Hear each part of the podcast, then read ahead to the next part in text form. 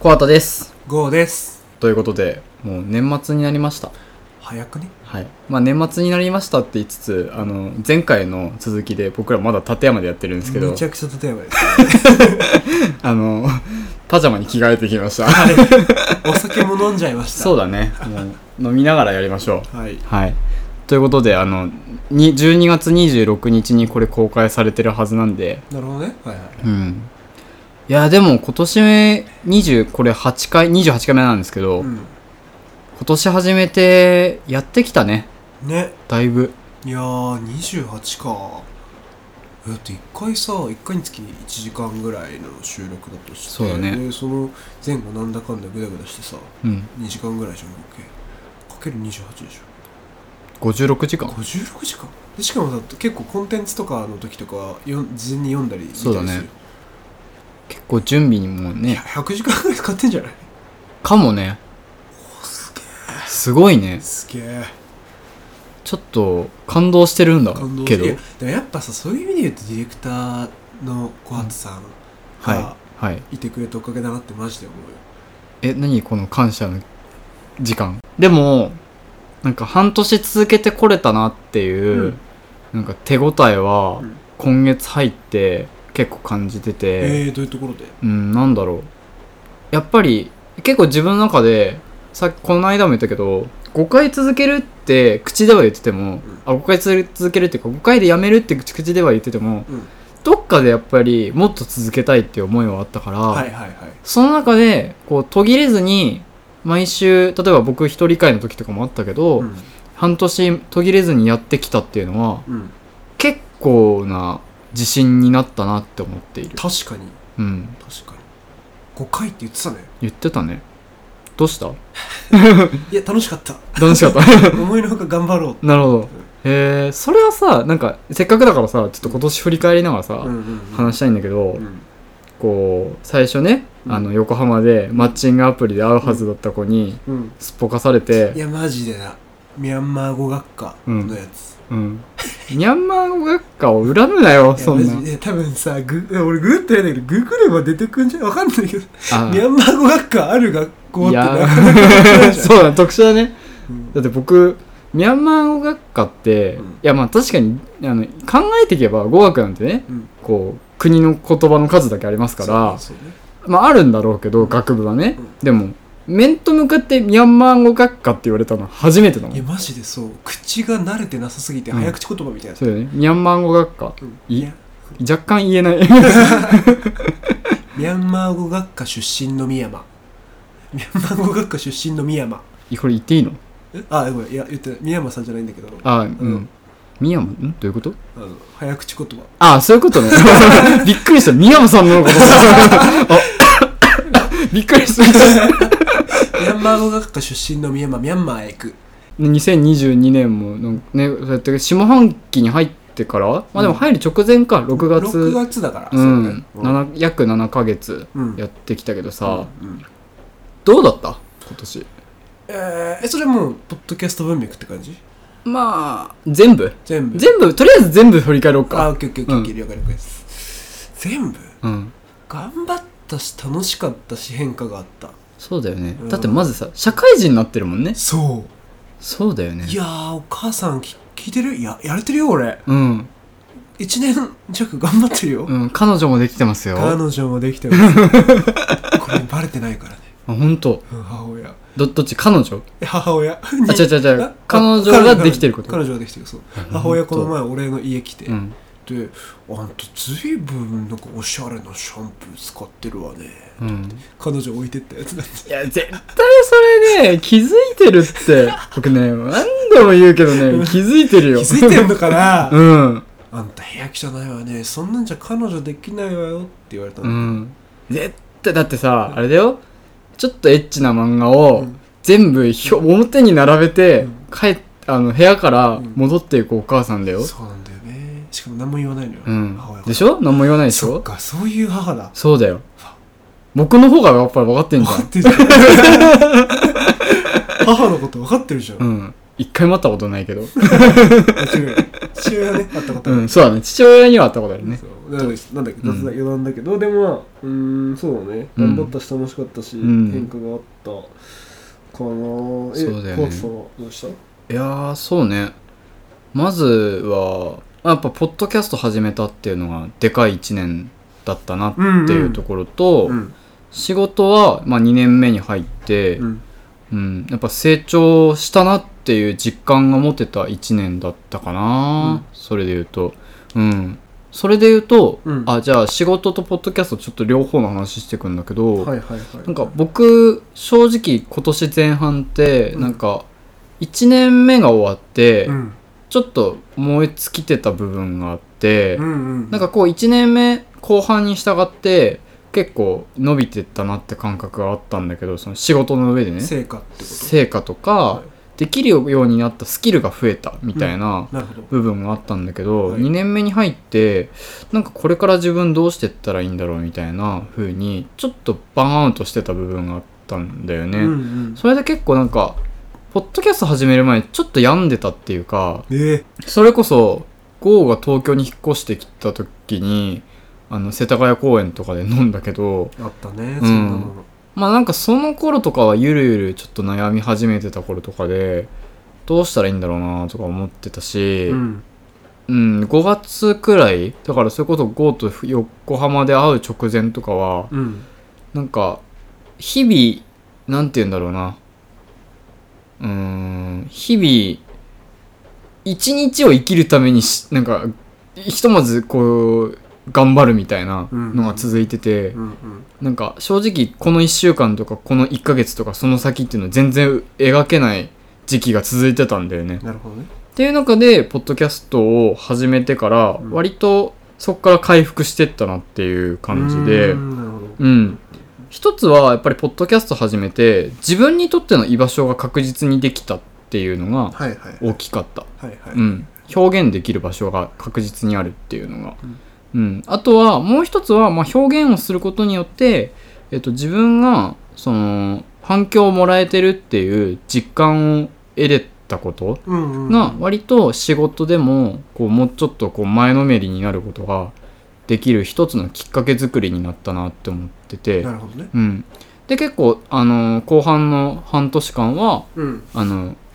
こう自分の仕事でもこう人前に立つことがあんまり億劫じゃなくなったりとか、うんうんまあ、それこそちょっと前に話したけどこうずっと憧れてたこうような人たちに取材に行ったりとか、うんそういう場面も増えてきたりして、うん割と成長を実感した半年だったなというかまあえっと1年だったなっていう感じかななるほどめちゃくちゃ相乗効果あるよあったうんいいな僕ね声嫌いだったんですよ自分の言ってたよねそれねそううん自分の声が嫌いだったんだけど、うんでまああの動画メディアのディレクターをやってるから、うんその例えばどう声出演した時の声とかさ、い素材を確認する時にやっぱ嫌でも聞かなきゃいけないじそゃんうだよねそうで自分の声とか喋ってる喋り方とかがもう嫌いで汗かくレベルで本当に緊張してたのそんなレベルだったあそういうレベルだったんだよ、うん、でもポッドキャスト始めてから割と自分の喋り方とかをうん肯定できるようになっそれはどどうしたのさっきのその反応がってた、うんこと反応もだけどえっとえ僕が今さポッドキャスト編集してるじゃん、うんえだからそれに慣れてきたって感じかなどっちな か、るほどねうあん、ー単純にそういうことかうん、なんか最初はその自分が喋ってる声ってやっぱこう自覚してる声と違うじゃんそうだねそううんだかららあの慣れないからすごい嫌だったんだけど、うん毎週毎週編集してるから確かにだんだん40当たり前のものに なってくるというか40分ね40分そうかそそうか確かにう確かだにしまあ自分がその喋ってることに対してもあポッドキャストだけじゃなくて自分の仕事においての出演してるうん動画とか見ててもうん普通にあのまあ声高い人が喋ってるなくらいにうん思えてきたっていうのはあるかな、なるほどうんねいやでもめちゃくちゃなんか繰り返しになっちゃうけど相乗効果あるねそうだねうん上司とかからも褒められたりしてたもんね褒められたねいいねいいねこの間あのワンオンワンをねその前にいた上司とうんランチしながら、ういんやーでもこの半年間ですなんかなんて言うんだろうそれこそさあの仕事で僕同期がいないんですよそう言ってたそよう、ねスタートアップにいて、うん初めての新卒社員なんで、うんその同い年とか同期がいないから、こう周りの同年代が全然いない中でこう寂しさ感じてたんだけど、うんまあ、それこそポッドキャスト始めてから毎週 GO と話したりとか、うんまあ、あとはリスナーで聞いてくださってる方あとはポッドキャストのこうやってる方とのつながりでうん同世代だったりとか、まあ、うんちょっと上の30歳くらいの人たちと話す機会が増えて割となんか自分の中ではなんだろうこうあなんだろうな漫画とかドラマとかで例えると、うんこう仙台編までの自分と、はいはい東京編の自分がいて、はいはいはい東京編にいてから友達がいなかったのが孤独だったはいはいのはこの1年でこうどんどん登場人物増えていくみたいな、はいはい感覚がたやっぱ楽しかったかな。なるほどね。確かにポッドキャスト文脈でいろんな人と絡めるようになって、うん。うん、でポッドキャストウィーケンドでもいろんなあそうだね。聞いてるあの人だそうだね。そうね。やっぱ、ポッドキャストウィークエンドでいろいろ話せたっていうのは結構でかかったかな。あれでかかっったよねた。うん。そうだね。さくらさんとかもそうだそうし。そこらそこらさんやうん。そこいやそこらさんやうん。うん。うん。改めて鎖骨ラーメンって何って思っちゃった あとジュラヨウさんでそうだね。あそ前う前回もね、お便りいただいたいけやど。本当ありがとうございます、うん。ジュラシック幼稚園何何 それ冷静に何でも声でかく突っ込んでいけばいいと思うんじゃないカラスは白い あのね、この人ね、昨日からカラスは白いって言ってるんですけど、僕もよく分かってないです。だってね声でかいやつって有利だよねみたいなうん。声でかいだけで説得力増すよねみたいな文脈の中で俺が突然ひらめいた言葉カラスは白い白くないんだよ。白くあでも白くはな声でかいってなるんだから黒なんよ。僕は何度でも言うようん。黒いよ。よくわかんないなるほどね。うん。 なるほどじゃないんだよ。 いや、そう。なんかそういうことが、やっぱなんか登場人物増えてったっていうのが、なんか東京生活始まってからね、こう今年の変容だったなっていうはいはい一年かなはいはい。うん。そうだななんか変化で言うとあ変化っていうかそのポッドキャストの立ち位置が俺の中ではこう内省できる時間っていう感じ、うん。でしたうん。でなんかそれはめちゃくちゃポジティブであの、はいはなんか俺の場合は仕事にどう生きるとかは正直ないんだけど、うんうん。結構仕事ってなんだろうなこうザ資本主義みたいな感じがあって、うんまあ、ベンチャーってのもあるしなるゴほリどゴリやるとでそれはそれで楽しいしそれはそれで学びがある、うん一方でこうどうして自分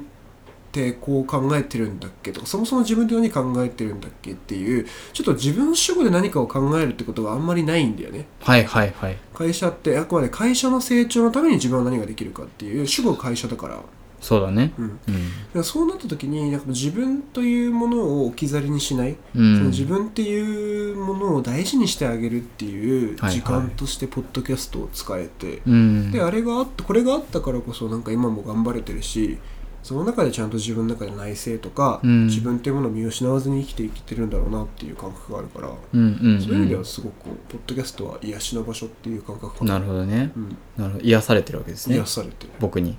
うるせええ 嘘。うるせ ええ、違うの違いまあ、すそういうこと。あ、ち、リス違ナうーさんですあ、リスナー、あ、そう、そっか。そうたまに友達も聞いてるからねあ、ほんと。うんなんか聞いてくれてる友達もいる。ね嬉しいよ嬉しいね。でしかもなんか明らかに最近反応が増えてきたじゃんうん、うん。なんか嬉しくない嬉しい。 嬉し自分たちが生きているというかなんか発信してる意味があるんだなって感じがあるし、でしかもやっぱさその家族のこととか、い。はいはいはい。恋愛の今後の人生どうするかとかそうなんていうのかな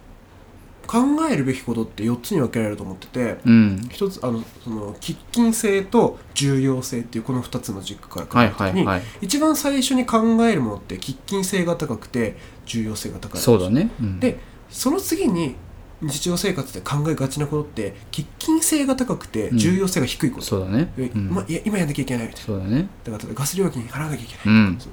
でもポッドキャストってうん。喫緊性は低い今は考えなくてもいいはいけど、はいはいでも重要性が高いことに対してちゃんと向き合えるなるほど。家族確かに家族とか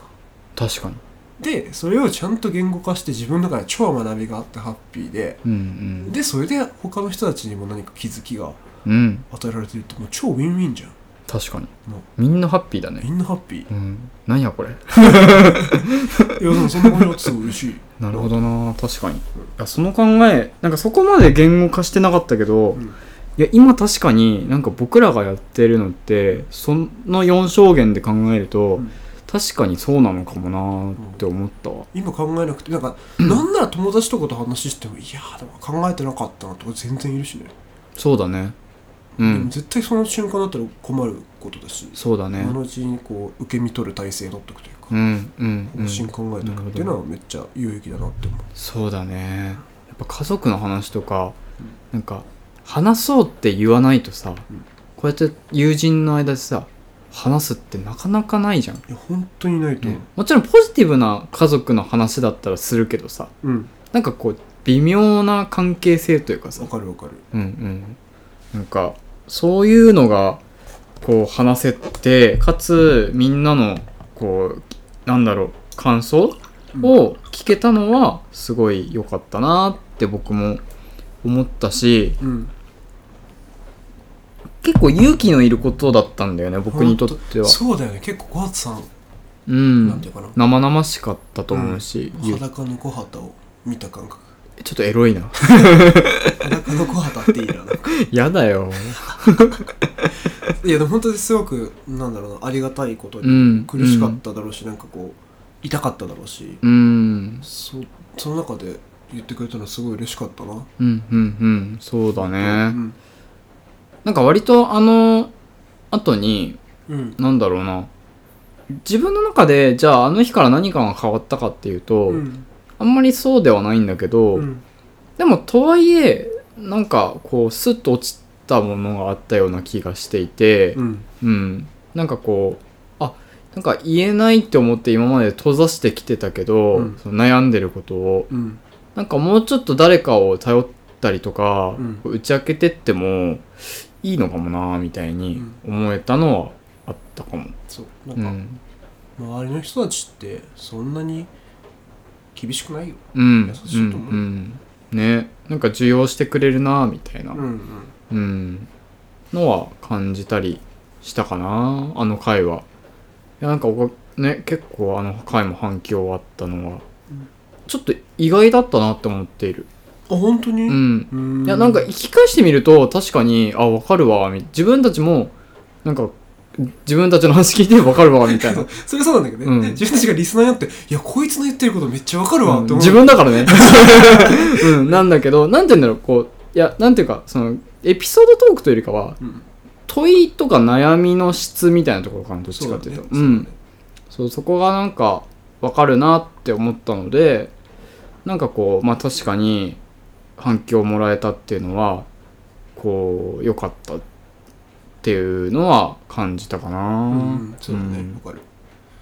何話したいかね今後もまたそういう回そうだだね俺お金 えみんなどうやって貯金してんのそうだねそうだ おね金の話したいかおな金どうやって貯金してんだろうね貯金してんのとかどれぐらいねなんかこうな何をもって貯金するのかとかはいはいはいあとなんかこ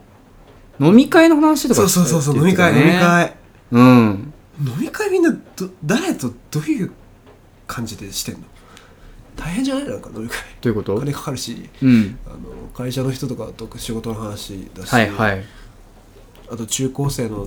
知り合いとかなるほどな時の知り合いとかとすごい疎遠になっちゃったし、はいはいはみいたいななんか飲み会をする論もそうだしそもそも飲み会じゃない付き合い方みたいなさ、うんあのあんまなくなっちゃったな、なるほどだって小学生の頃とか一緒に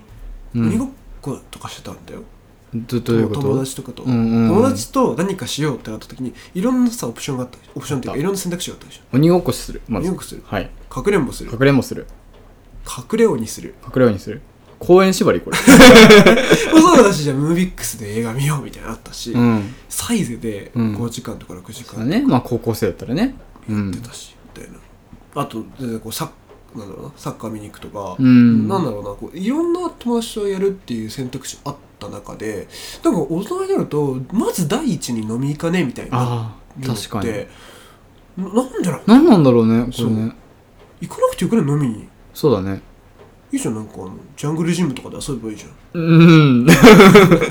うん。ん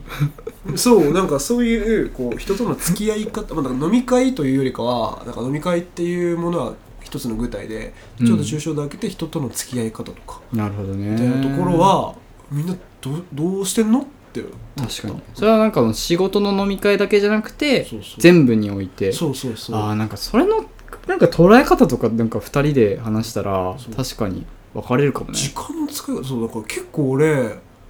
会社の人との飲み会とか気が付いたら多くなっちゃってなるほどねそうだよいやまあ同じ職場にいるからこの後飲み行きましょうみたいになっちうゃう、ん、うでん。そうすると気が付いたら中高の知り合いとかと全然連絡取れてなないるほどね。だし、そうだよそうそうね。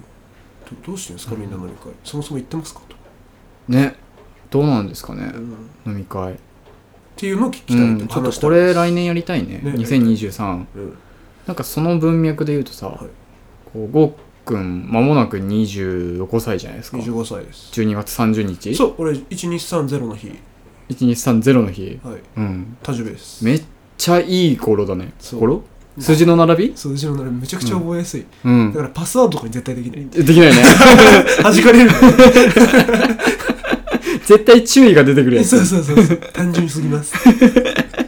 1230はやばい なやばいよね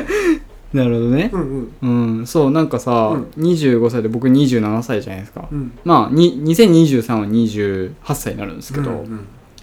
なんかやっぱこうお互いが20代後半に入ってきて、うん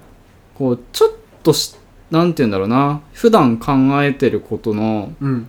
こう種類とかうんうん質とかはがいはい変容してくる時期なのかなと思っていてはいで多分ポッドキャストとしても2年目に入っていくし、うんなんかそういうなんて言うんだろうなちょっとこれまでとは違うというかうんもうちょっと問いを考えるみたいなことをやっていきたいなーって思うんだよね。はいはいうん。今までももちろん問いを考えることやってきたんだけど、なんか恋バナとかだけじゃなくて、うんうんそういう社会人やっていく中でうんどうなのよっていうことうをんうん考えたい。いいねうん。やろとは思っている。うん。うそうだねちょっとまた2023年こういう話するみたいなのうんをまた企画会議でやりたいからそうだね。いやそれで言うと2022年のポッドキャストやってての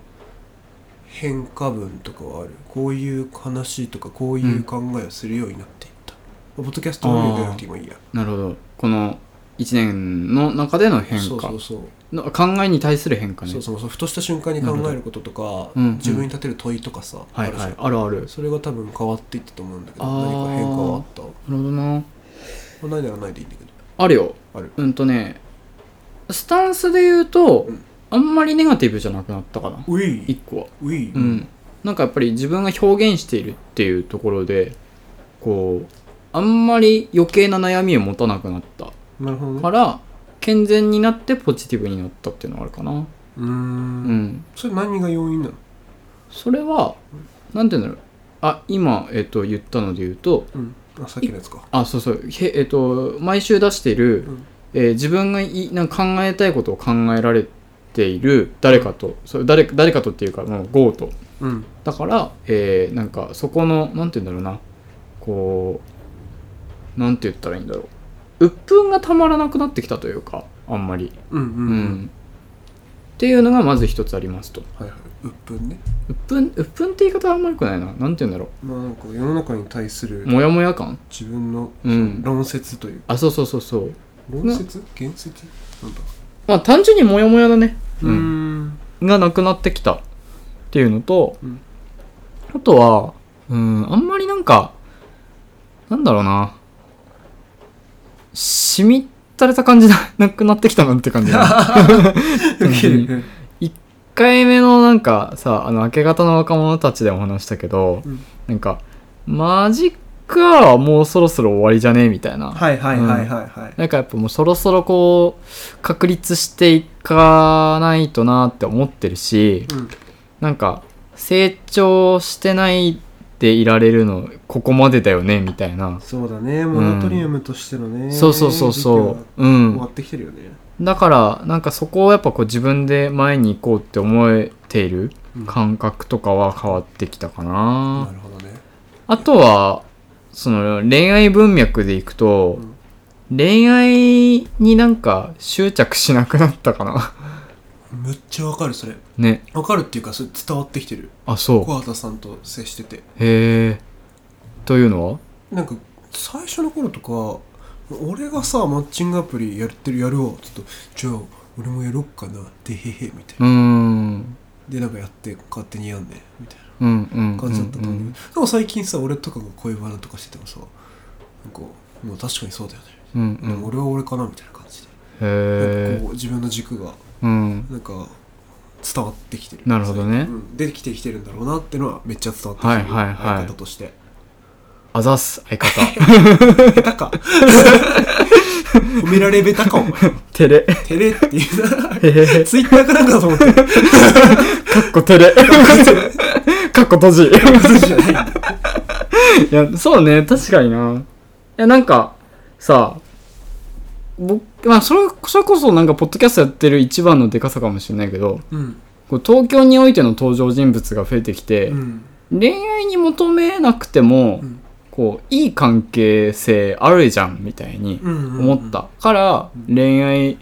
必ずしも恋愛に行く必要性がなくなった。そうねうん、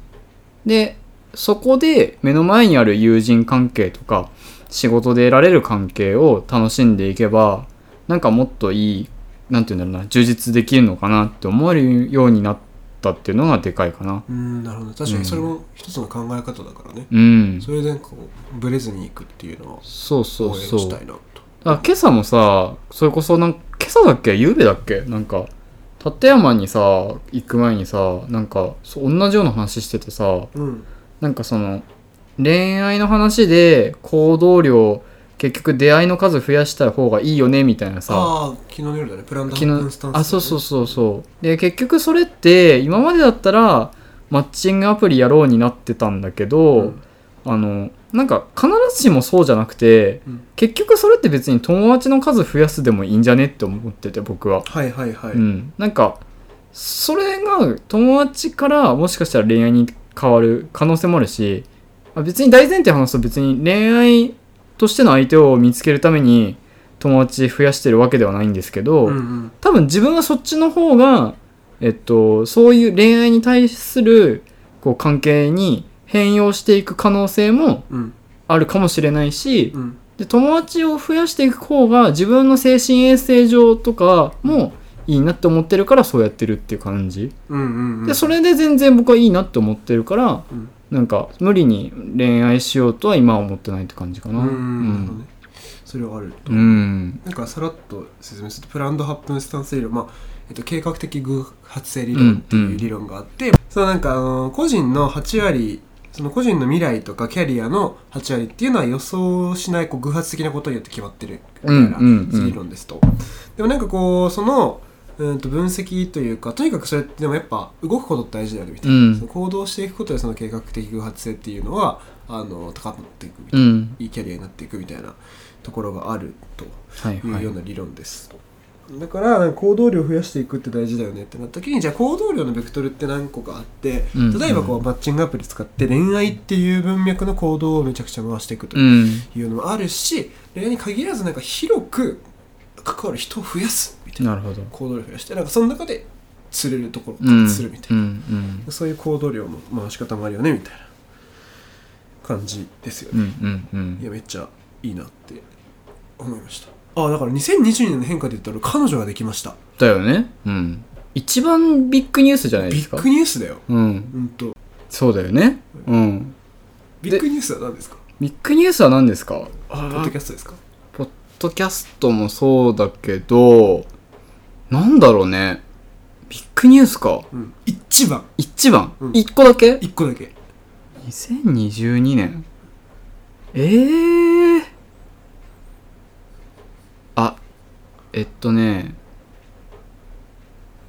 あ、ちょっとこれ、ちょっと、話したいのが、うん憧れの人に会えったことですかねおおお仕事で聞きたいあの、まあ、僕ね嘉手がね箱根駅伝好きなことはずっと言ってきてるじゃないめですちゃかくちゃ言ってるよねうんうんであのその中で、うんまあ今ねこ今というかあの来1月2日3日の箱根駅伝にうん55年ぶりに出場するうん立教大学はいがは、いうんあのの監督が、えー、上野雄一郎さんっていううんあのもう本当に箱根駅伝で大学時代にスタもう4年連続走ってもうスターみたいな選手でへえその後もオリンピックでオリンピック出たんだっけなちょっとちょっとつあのもしかしたら間違ってるかもしれないけどでも確実に世界選手権とか含めて日本代表とかになってるような、うんもう日本の陸上界を引っ張ってきたような選手がいるんだけどえあそう野球っていうと誰野球で言うとうんわかりやすいのちょっと野球で言うとまあダルビッシュとかダルビッシうュんうんダルビッシュ陸上界のだダルいビッシそうそうュ大体それくらい、やばいねうん、とかマー君とか、マー君うん、なんかそういう感じの、うんまあでもなあれだな指導者になってるからなるほど例えば阪神でうん監督やってたうん金本とか、はい兄貴とかさ、はいはいはいあと巨人で監督やった高橋由伸とか、はいはいはまいあ、そんな感じようん高橋由伸とかはさ、慶応時代から慶応大学時代からめっちゃスター選手で巨人入ったじゃんだうんからあんな感じよ言うたらすごいねそうにあの取材であお会いしましてやばでこの間ツイッターにあげたんだけど、うんいうんやもう中学生の頃からよ、うん見てきた、もう僕からしたらもう天の上みたいなうんところにいるような方とすげえ仕事でお会いできたのはん感激でしたね、これビッグニュースと言っていいんじゃないですいかやそれは言っていいです全然言っていいっしょうんねもうマッチンうグんアプリ死ぬほど失敗したことよりも全然ビッグニュうーんスですそれはビッグニュース ですよもうねえーでもなんか何話したのそれはいや本当にあのまあ1月2日3日のあの箱根駅伝に向けてどういう今あの心境ですかとかそういう話をあの聞いたりあとはこう指導してくる中でどういうふうにこう、まあ、今よん監督になって4年目でなんだけどどういうふうになスタンスでやってきたかみたいなことをお聞きしたんだけど、うんまあ、どの話もやっぱりこうファンとしてはもうよだれが垂れるレベルで う嬉しいあの話で、まあ、間もなくねあのうちの会社のメディアでも出るのでぜひあの機会があのあったらあの見てほしい箱根駅伝前にね見てほしいなというふうに思うんですけど、いやそれがやっぱ良かったですね、なるほどねうん、見るわ見る絶対見あるすよしうん、ビッグニュースそれうんいやめっちゃいいねそうっていうやっぱなんか仕事でそういうこといなんか出せるようになったのがうんいいね、かっけえなマジで 照れだからツイッターじゃないツイッターじゃないあ、そうじゃない。ツそうじゃないツイッターじゃないんですか。お前そんな口語で照れって言う の照れるわーとかじゃなくて照れって言う のへへへへへへへダッセーだな だからダメなんだよ。ダメではないよダメではないけどダメ、ダメ だね。変だよいやー、ね。そうっすよ、本当に。うん。いや、でもね、それこそ仕事で言うとさ、んまあ、社会人1年目でう、んね、一年、まあ、1年目はね、まあ、あの、まだ続くけど、うん9ヶ月が終わって、んね、2022年は終わるわけじゃないですか。はいどうですかこんな大変なんだって思ったへえ。いや社会人ってそのなんていうのかなやっぱ性質が違うよね、うん学生と比べて、うんそのなんだろう、うん学生の時の楽しさって何かこう消費する楽しさとか自分がこう享受す享受するものとしてそのうん受けうん。る側としての楽しさを追い求めるみたいな生き方だったと思うんだけど、はいはい。やっぱ社会人になって求められるのって価値を提供することだしその提供者としてのスタンスってめっちゃ求められるなとなるほどね。思ってて、うんなんかそこにこう順応するのにすごい手こずった感があったうかん、うん、うん。ら、今もバチバチ大変なんですけど、いやーなるほどよね、うやくでもなんか慣れてきたか慣れてきてないかぐらはいいはいいやなんかそれで言うとさ一個僕これ今年とかに限らず聞きたいことがあるんだけど、うん今提供者って話があったじゃん、はい学生の時って割と僕らって自分たちがやりたいこと発信とか、はいはいはいあとは何だろうなこう熱量重視みたいなところが多かったと思うんですよ、はいはい何か活動することに対してそうねいわゆる学生団体とかで、うんでそこからの多分今の価値提供って部分で言うとちょっと違うスタンスになってきてると思っててそうだねその上での学びとか、うん自分の中でのこう変化って感じてる、そうだね結論感じてて、うんえーっとまあでも価値提供とパッション、まあ、その情熱ってなんかこうちょっとねうーんなんか次元が違う話だと思っへてえいると。要は対局とかそういう話ではないそうとそうだからこう琵琶湖とほ富士山どっちがすごいかみたいなあどっーちもさすごいじゃん種類違うし種類ちょっと種類違うから比較できないなってうん感じがある、確かなんにか確かに価値提供するのが大事だっていううんところから掘り下げていくと、うんなんかこう別にパッションがあってもいいしなくてもいいみたいな。うんうんうん別にパッションエうんンジンにしてもいいしロジックエンジンにしてもいいけどとりあえず価値を提供するってところから逆算して考えようってのが今の考えうん方ですと。うんうんうんってなった時にあでもそれで言うとファッション以外の武器も武器を使って価値提供に向き合うってなるほどなるいほうどところがすごく面白かったうなとんいや今まではその自分の持ってるものをどう組み立てるかであの行動をなるほど作ることができたんです、うんその自分はパッシンョンがあるから、うんそのパッションを使って人を巻き込むなるほど巻き込む時も自分の好きな人を巻き込むとか、うんうんうん自分の好きなことをやるで良かったんだけどまあ会社っていうそのなんていうかな会会社が目指してる方向性があってその中で自分の期待役割があってっていうのが今です、そうなった時にそのうん別に自分が持ってるものを使うかどうかっていうのはあんまり関係なくて、はいはい必要とされてるものを自分で得てうんでそれをこう調理していくっていう感じになったうんうんうんだから、うん、なんか自分に結構足りてないなと思ってた実行力とか、はいはいあとは論理的に考えて論理的に相手を説得するみたいなそこはめちゃくちゃ鍛えられたなってなる思ほうどな、んなんかさ僕 GO と、まあなんだかんだ学生の時から会ってたとは言っても、うんそんなになんかここまで毎週1時間話しますみたいなレベルじゃなかったじゃんそうだねだからなんか改めて今年半年間話してきて結構ロジカルな側面あるんだなって思っててそうだねん、なんかそれが結構意外な気づきうんというか、学生時代もっとなんかパッションで動くイメージがあったんだよねそうだね、うんそうだねあなんかそういう感じなんだって思ったこの半年間で、結構そういう部分はあったのかもねそれは得た社会人になってかえーらっ、とねえー得たっていうか表面化したかうんもともと多分そういう側面はあってなるほどね自分の中でのその物事を、えーっと分解して考えるとか、うん構造的に理解するみたいなのは性質としてあってでもまあなんかそこのひそこよりもこうパッションとかの方が性質としては強い、うんうんうん強かったからそっちが出したって感じかななるほどないやーでもパッションじゃ動かないんですよ会社の人はおう俺こういうことやりたいんですじゃ、うんななくて会社としてこういうことが必要なんですよ、はいはいなぜなら今会社はこういう目標を持っていてでそれをこう個人ごとに目標として落とした時うんにこういうことが必要だからですっていう、うんそっちの方が人が動くんだよねへえ郷さんかっこいいっすテレうーん気持ち悪いな ブーメランメ ラああなんてことだなんだこ れだからそれを学べたのはすごい社会人なるほどねよかったなって思いまなするけほどどなるほどなんか逆に僕と半年間話してきて、うんなんか改めて感じたうんなんだろう僕小畑こういう人だったんだみたいなのってありますなくてもいいよないかもない の嘘だろね、なくてもいいよって言ったけど本当にないのでも冗談で、うんうん冗談でえっとハ目が泳いでるぞタさんが、うんそう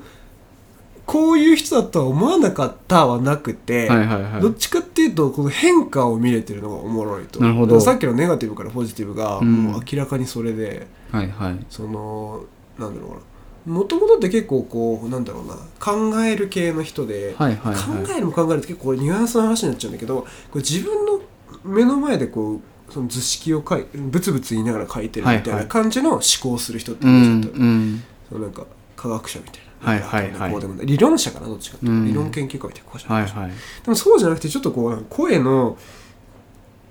通る距離が変わったなって感じへえ結構コアツはもともとはなんかこ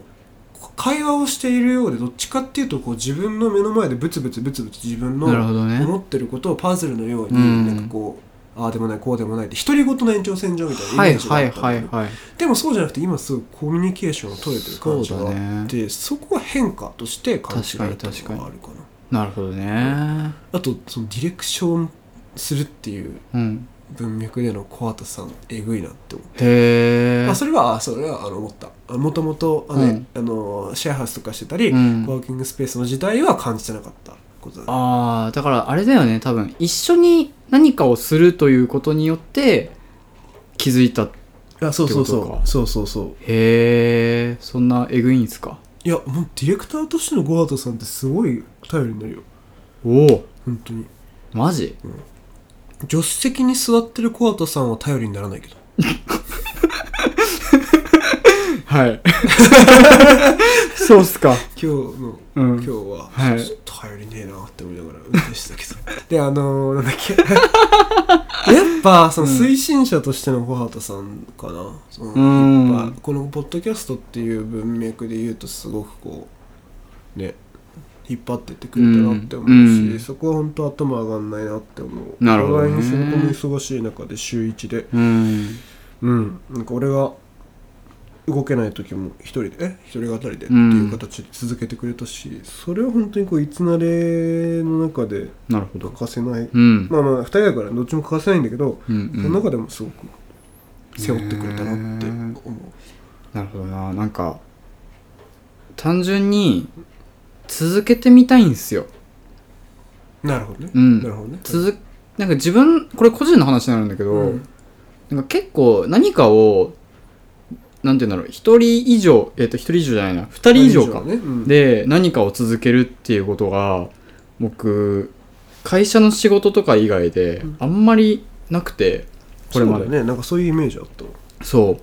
だからなんか、誰か、他者と何かをやるっていうことを、長く続けてみたいっていう願望があって、うんそうなることで自分はどう変容していくんだろうってことにすごい興味があって、うんまあ、自分もだし、その一緒にやるメンバうんうーんがどう変容していくかとか、えっ、と、どう、えなんだろうな、どう反響が生まれるかみたいなうんことを観察したいなって思ってて、うんうんだから、うん、と続けたいと思ってて、うんだからこそ毎週絶対に一人でもいいからやろうと思ってきたっていうのは、なんかちょっと裏話するとあるかななるほどね、うんなんか言ってたよねそのずっとこう続けるっていうことに対するうん小畑さんの意見は結構そうだね裏ではね、ところどころでは言ってくうれてたんそうやっぱりなんか僕やっぱ影響的に長距離やってるっていうのがでかいと思ってて、んそのランナーとしてうん続けなんかなんだろう例えばちょっとでいいから絶対でコンスタントに走り続けるからこそ体が変わっていってたいいタイムが出せるみたいなのうんがあるからなんかそれがポッドキャストも近いと思ってて、うんうんやっぱこう一回一回喋っていくコンテンツ出す反響があるっていうこのループを繰り返していくことで絶対なんか次に進めると思ってるんうんで、だからこそ途切れないようにしているっていうのはある。うんうんしなんかこう長い期間続けてみないとわからないことがわからないことわからない景色があると思ってるからなんかまあちょっとかっこよく言っちゃってるけど、こう言葉選びとしてうんなんか続けてみたいというか新しい景色見に行こ怖いうってことでしょ あそうでですそうですはい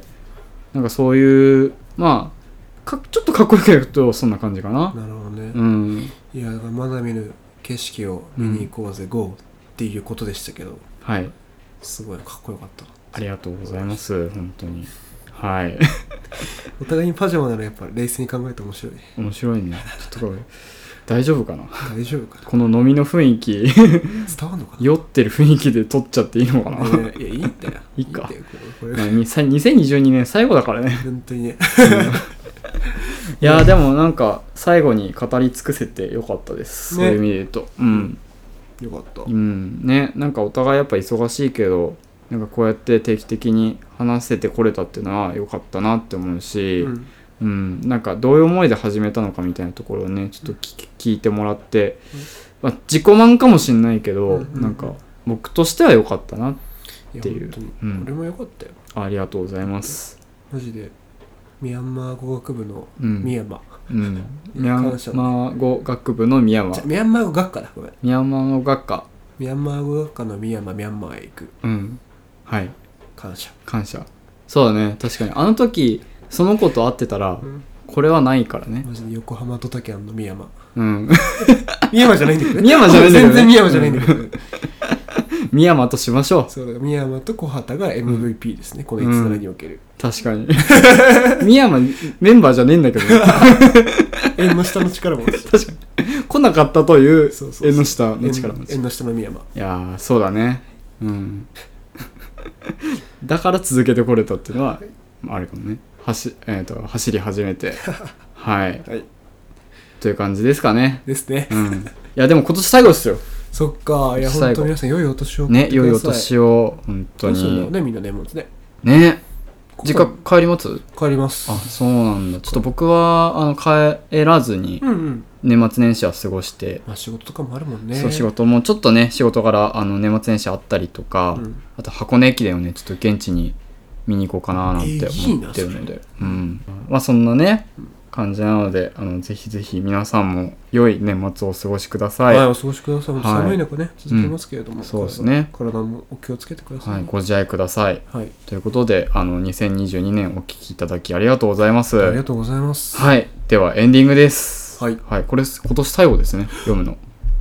最後の最後ですエンディング。エンディングです。はい。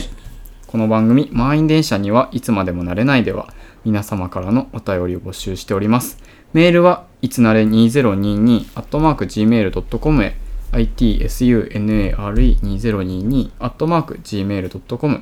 また概要欄の Google フォームからもお便りを送ることができます。ぜひ感想お待ちしております。ツイッターでの感想ツイートはすべてひらがなで、ハッシュタグ、いつなれをつけて投稿していただけると嬉しいです。